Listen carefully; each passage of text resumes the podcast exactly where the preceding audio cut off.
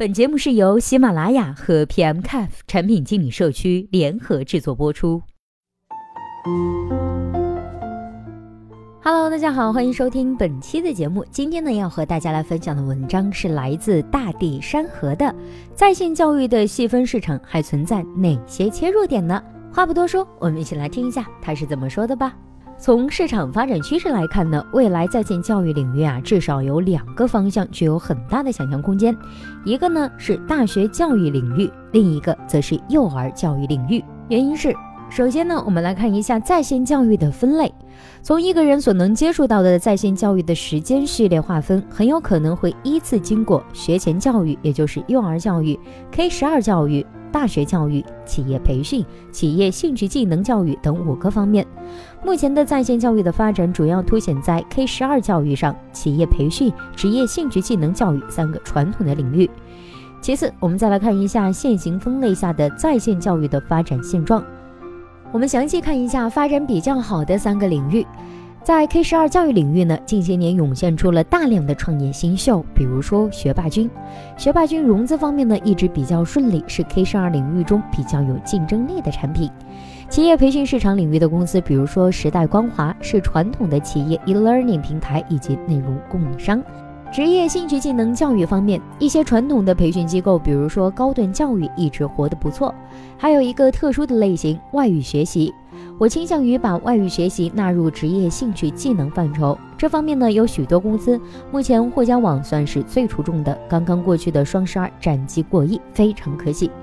相比之下，大学教育和幼儿教育鲜有光鲜亮丽的公司存在。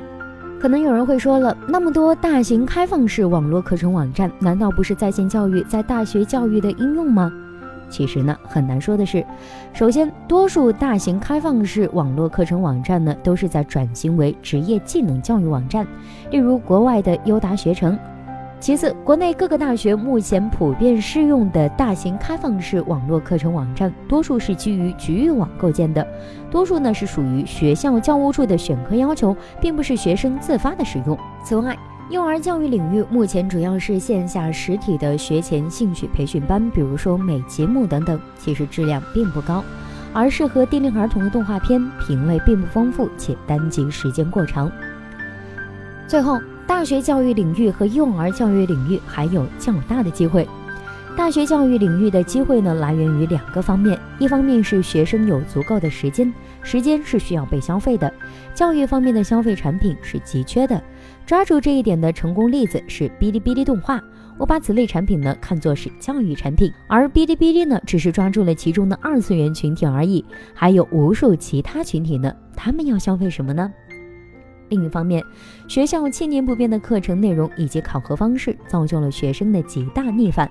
同时，找到自己喜欢的工作的就业挑战是越来越大，这两者构成了一个巨大的外部矛盾。这种矛盾的环境呢，会推动学生的不淡定。大学生必然要寻求出路，那么出路是什么呢？如果说教育和学习是一种生活方式，那么你将为大学生们提供什么样的生活方式来解决他们的痛点呢？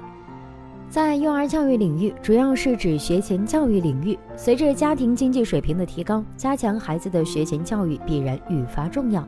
这个市场呢，极有可能呈现爆发性的增长。目前，此方面的需求多是通过专门的培训机构来完成的，这就是做游戏之类的兴趣启蒙，内容价值一般。一些仅有的诸如贝瓦儿歌之类的节目，就经常受到孩子们的喜欢。动画片由于太长，家长呢往往不放心长时间的让小朋友去看。那么有没有可能出现非常具有教育意义，能够实现小朋友的深度互动，同时又能够被家长广泛接受的产品呢？垂直领域的在线教育一直都有机会，但是需要具体问题具体分析。就体育运动而言，你的产品差异化的价值主张是什么？用户为什么会来？建议 MVP 结合可用性测试验证试试看。好了，以上就是本期节目的全部内容啦。希望本期节目能够对您有所帮助。如果对待这个问题啊，您还有自己独特的见解，或者是想发表的意见，欢迎登录 PMCAF 产品经理社区，我们期待您的精彩回答。那我们下期再见啦，拜拜。